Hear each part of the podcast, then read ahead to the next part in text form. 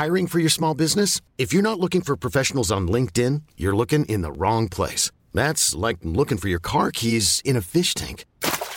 LinkedIn helps you hire professionals you can't find anywhere else, even those who aren't actively searching for a new job but might be open to the perfect role. In a given month, over 70% of LinkedIn users don't even visit other leading job sites. So start looking in the right place. With LinkedIn, you can hire professionals like a professional. Post your free job on linkedin.com slash achieve today. Bonjour, vous êtes avec Vanity Fair pour notre podcast Écoutez les filles, présenté par Sophie Rosemont et qui, comme son nom l'indique, laisse la parole aux filles.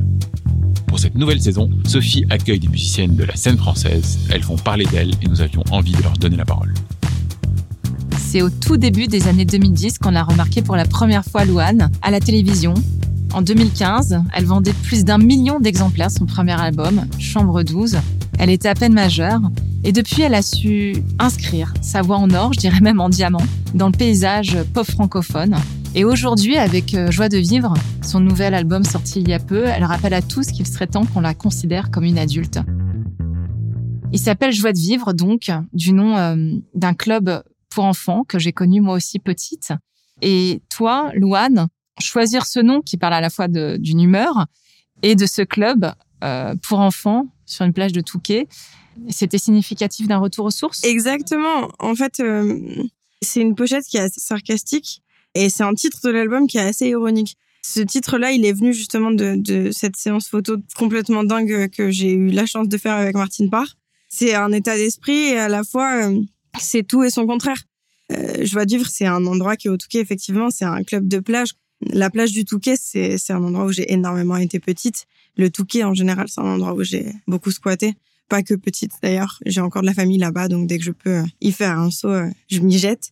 Et ouais, cette pochette, elle est particulière parce que j'avais besoin de, quelque chose de très, très authentique et à la fois d'un peu d'humour, mais plutôt de l'humour noir parce que c'est dans cet humour-là que je me sens bien ben, j'ai eu la chance de, pouvoir travailler avec Martine Parr et, qui de mieux que lui pour euh, allier euh, l'authenticité et l'ironie. Et Martine Parr est vraiment connue depuis très longtemps. C'est un des photographes superstars euh, de l'art contemporain, qui s'intéresse beaucoup à la consommation, à la surconsommation, au tourisme, Clairement. dont certaines photos sont hyper drôles et parfois assez cruelles aussi. Donc c'est pas un choix à la légère que, que, que voilà que de faire appel à Martine Parr. Et comment s'est déroulé l'échange avec lui? Franchement, ça a été complètement irréel. On s'est retrouvé euh, chez Universal avec mon équipe à réfléchir à, à ce qu'on voulait. On a pensé à Martine Parr et c'est vrai qu'on s'est dit qu'il accepterait jamais de travailler avec moi.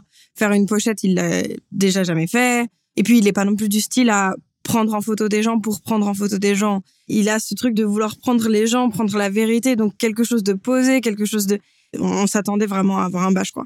Il se trouve que son agent est française, et, et, me connaissait. Donc quand on a envoyé le mail, et elle, elle, lui a dit en vrai pourquoi pas, ce serait cool.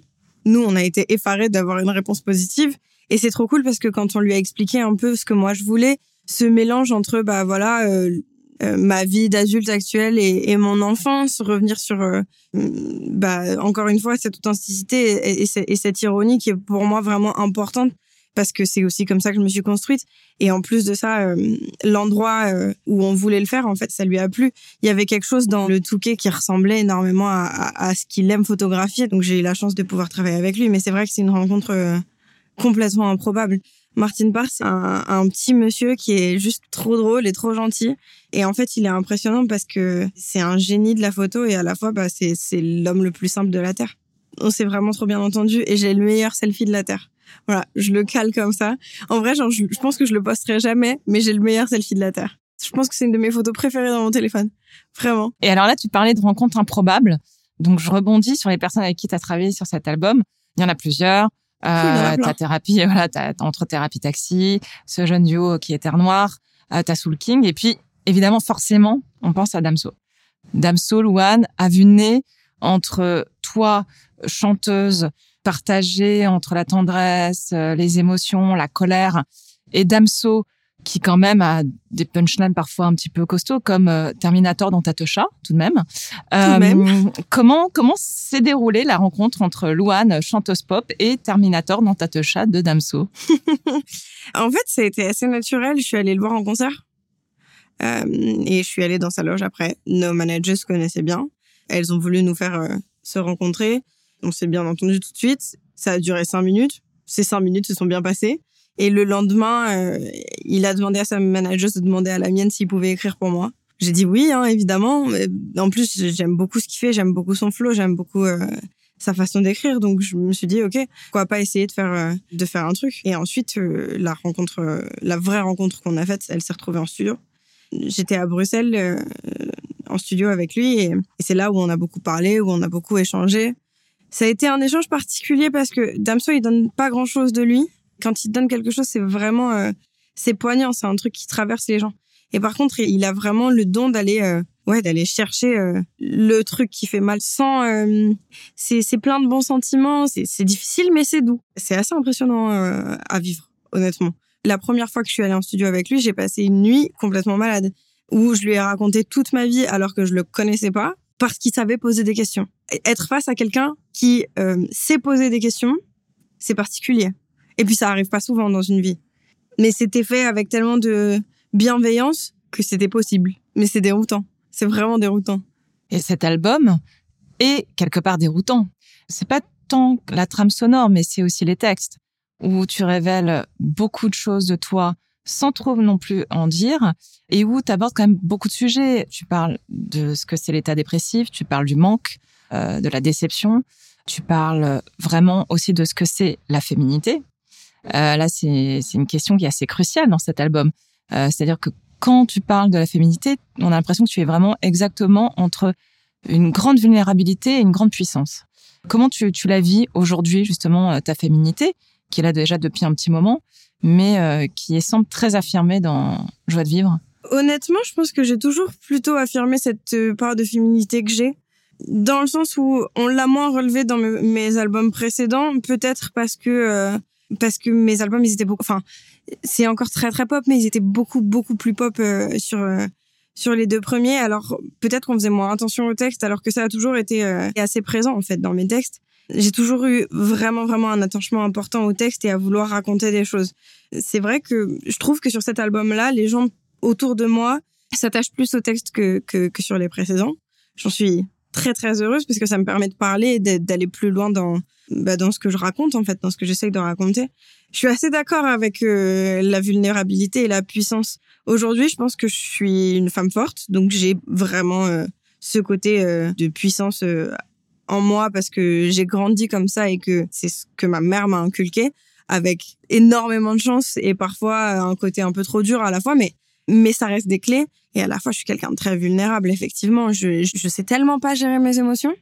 Mais j'ai l'impression que j'ai appris à jongler avec les deux. Qu'aujourd'hui, euh, je, je sais euh, quand est-ce que je dois développer ma puissance pour me protéger et à la fois à quel moment et comment est-ce que je peux être vulnérable avec ou face aux gens. Mais moi, ça me va parce que j'ai pas l'impression d'être euh, intouchable. Et heureusement, parce que avec le temps, j'ai appris que même si mes émotions elles étaient trop fortes et que je suis hypersensible, donc forcément il y a quelque chose d'overwhelming en vrai.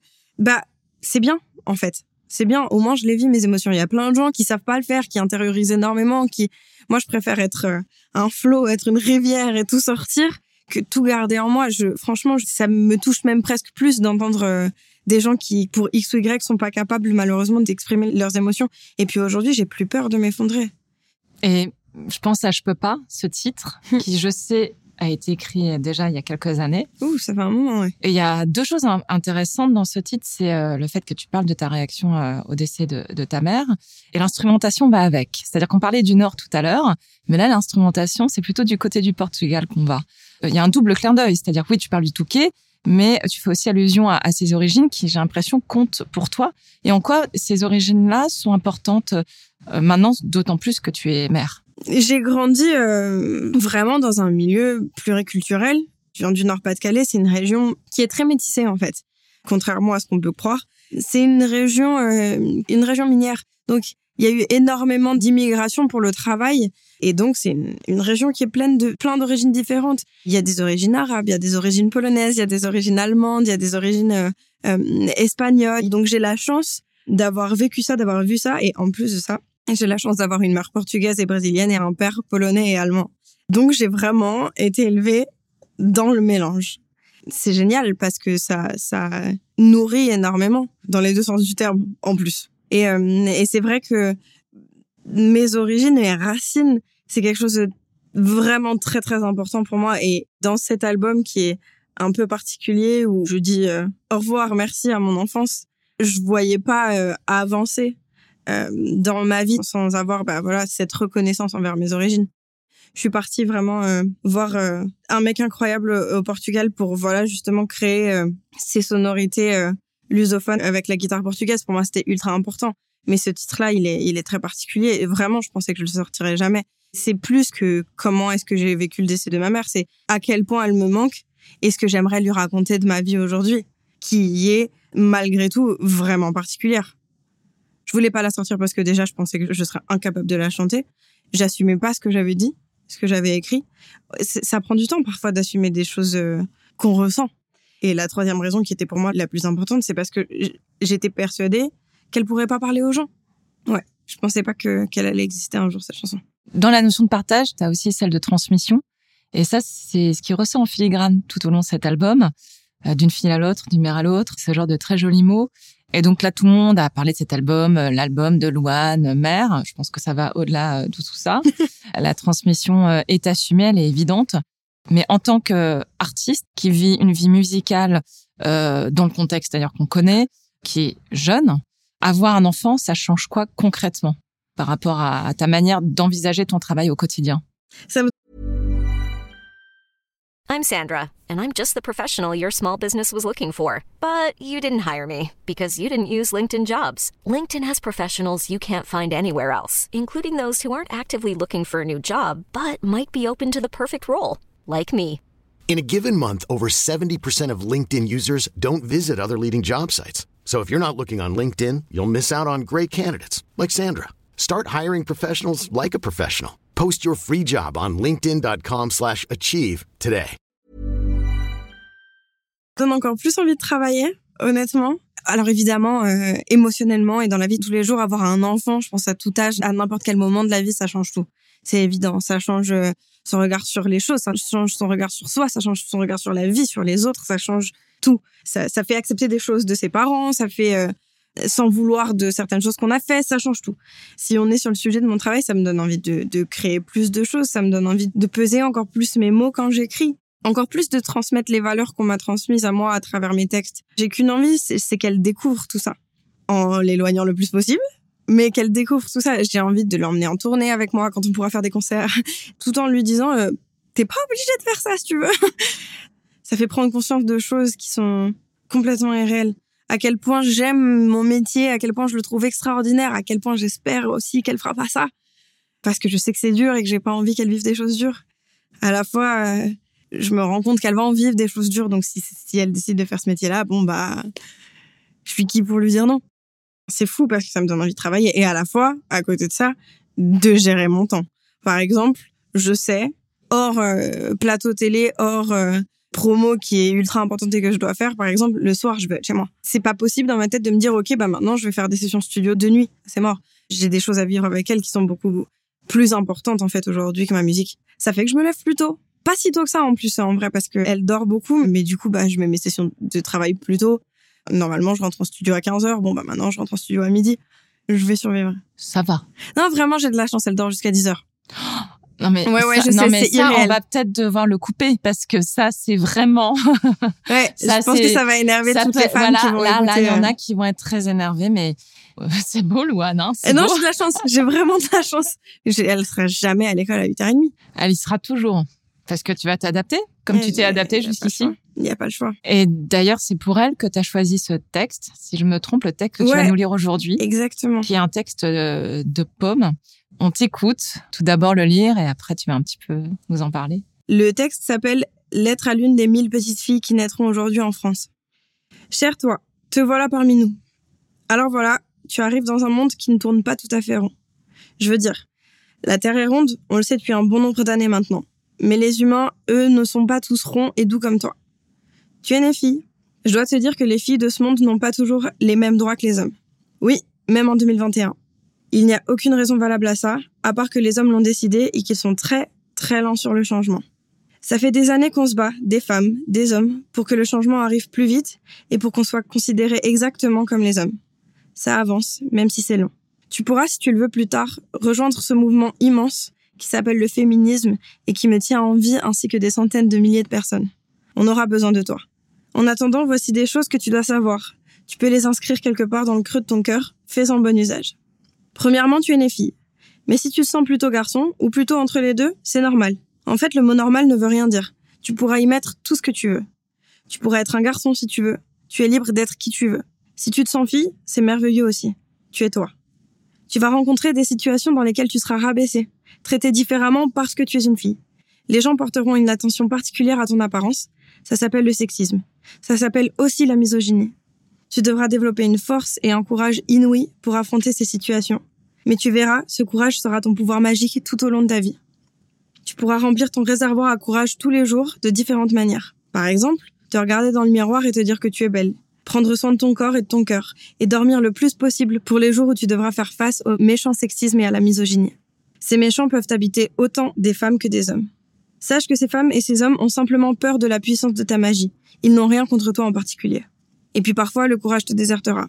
Tu auras le droit de pleurer, d'être en colère, de crier, d'abandonner, mais il faudra te relever. Pour te relever, entretiens ta magie. Elle ne doit jamais s'éteindre, c'est très important. Ensuite, tu vas tomber amoureuse, ou peut-être pas. Tu peux tomber amoureuse d'une fille, ou d'un garçon, ou ne jamais tomber amoureuse de personne. Il n'y a pas de case à cocher. Il n'y a pas de règle. La seule règle que tu dois toujours suivre en amour, comme dans la vie, c'est celle de te respecter toi. Ça veut dire que tu ne laisseras personne te dire faire des choses qui ne te font pas du bien, qui te blessent le corps ou le cœur. Tu es une magicienne et tu dois te considérer comme telle en tout temps. Entoure-toi d'amis et d'amis précieux et précieuses. Les filles seront tes alliés. Si parfois tu as l'impression que tu ressens de l'envie ou de la jalousie envers elles, c'est encore l'œuvre du sexisme et de la misogynie. Ils te feront croire qu'il n'y a pas de place pour toutes les femmes. C'est faux. Nous sommes toutes différentes et le plus beau cadeau que tu puisses te faire est de prendre le chemin de la sororité. Ça veut dire prendre par la main les femmes de ton entourage et les aimer, les chérir comme des créatures divines. Tu verras que les prendre par la main n'annulera jamais ta puissance. Au contraire, tu en seras renforcé et tu pourras te reposer sur elles. Elles te comprennent. Les garçons feront aussi de très bons amis, mais parfois tu devras leur apprendre des choses et ce sera fatigant. Si tu sens que ça te prend trop de temps, tu peux leur envoyer des références de livres à lire et des films à écouter. Car tu ne dois pas te mettre dans la position d'un parent avec eux, ça t'épuisera. Ah, et aussi, il n'y a pas de métier de femme ou d'homme.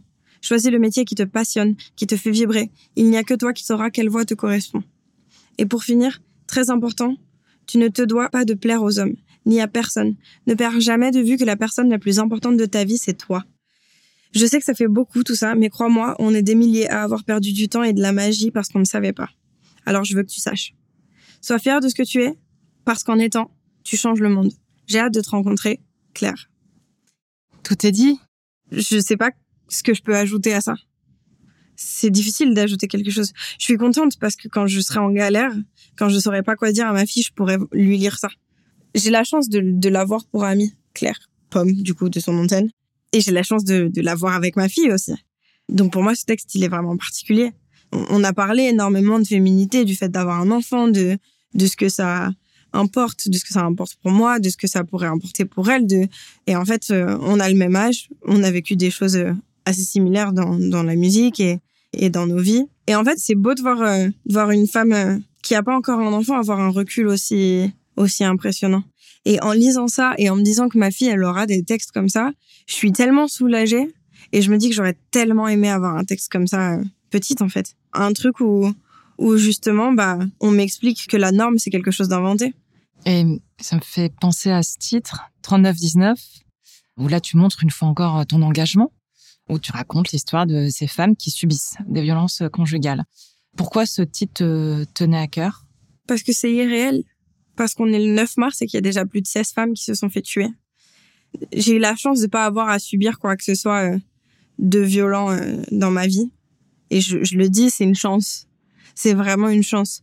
Alors évidemment, j'ai déjà subi du harcèlement, mais là, on parle vraiment de violence conjugale. J'ai eu de la chance de ne jamais avoir à subir ce genre de choses je la mesure en fait cette chance. C'est une chanson particulière, c'est presque un hommage. C'était si difficile à, à faire en fait, parce que comment est-ce qu'on peut se projeter à la place de quelqu'un qui vit quelque chose d'aussi douloureux, sans être culpabilisante, sans mettre la pression, en restant dans dans de la douceur et de la bienveillance? Parce que c'est facile de dire à une femme qui vit ce genre de choses, mais pars.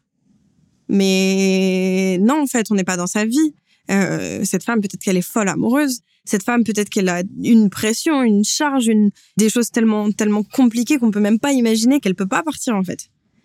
Et j'aimerais que toutes ces femmes qui sont sous l'emprise d'un homme euh, puissent euh, se délivrer, aller vers un avenir meilleur. Mais mais en fait, je suis personne pour le leur dicter. Tout ce que je peux faire, c'est essayer de raconter leur histoire avec vraiment, vraiment, vraiment beaucoup de pincettes. Parce qu'encore une fois, je veux que de la douceur et de la bienveillance en nommant cette chanson par un numéro d'écoute, quoi. Et hum, je vais te faire agir sur cette phrase euh, qui me semble importante, que j'aime beaucoup, que je partage avec euh, les invités d'écouter les filles. C'est une phrase de Gloria Steinem qui dit La vérité vous libérera, mais d'abord elle vous mettra en rage. En quoi elle résonne en toi? En fait, cette phrase, elle fonctionne pour tellement de choses. Pour ma part, elle fonctionne à une échelle très très personnelle qui m'a appris énormément de choses. C'est clair. Et à la fois, elle peut résonner euh, dans des temps euh, comme les nôtres, euh, avec un combat aussi actuel que le féminisme. Ça fout la rage, la vérité. Elle m'a touchée particulièrement cette phrase parce que ça fait écho à, à énormément de choses que j'ai vécues dans ma vie. Il y a même eu un moment de ma vie où j'ai appris à arrêter de mentir parce que la vérité c'est quelque chose de tellement important et pour les autres mais pour soi aussi il y a un moment dans le mensonge où on switch tellement que le mensonge, on le croit soi-même. Ado, moi, j'ai eu des périodes où j'ai beaucoup menti parce que c'était facile d'inventer. Inventer, ça fait du bien. Et puis, euh, un jour, tu te réveilles, t'es adulte et t'as deux potes qui débarquent chez toi en disant, frère, arrête de mentir, ça sert à rien. C'est ça, c'est un truc véridique. Pourquoi est-ce que tu dis que t'as mangé des pâtes si t'as mangé du riz? Le mensonge, particulièrement actuellement, c'est une bonne façon de, de se cacher. Donc ouais, une fois que la vérité, elle, elle existe, il y a un sentiment de, de nudité, quoi. Il faut apprendre à vivre avec sa nudité. Aujourd'hui, je sais que je suis bien avec, la mienne, en tout cas, de vérité plutôt, en vrai. Mais j'ai mis du temps. Et c'est particulier d'avoir la vérité. Mais c'est fondamental pour avoir des bases saines, juste même pour être en, en accord avec ses valeurs, en tout cas avec les miennes. J'espère que j'arriverai à, à, élever ma fille dans la vérité. Ça, c'est, je pense, le truc le plus important de ma vie. Bah, merci beaucoup, Louane. Bah, merci. C'était Écouter les filles, un podcast de Vanity Fair. Retrouvez les autres épisodes de la saison sur toutes nos plateformes et partout où l'on écoute des podcasts.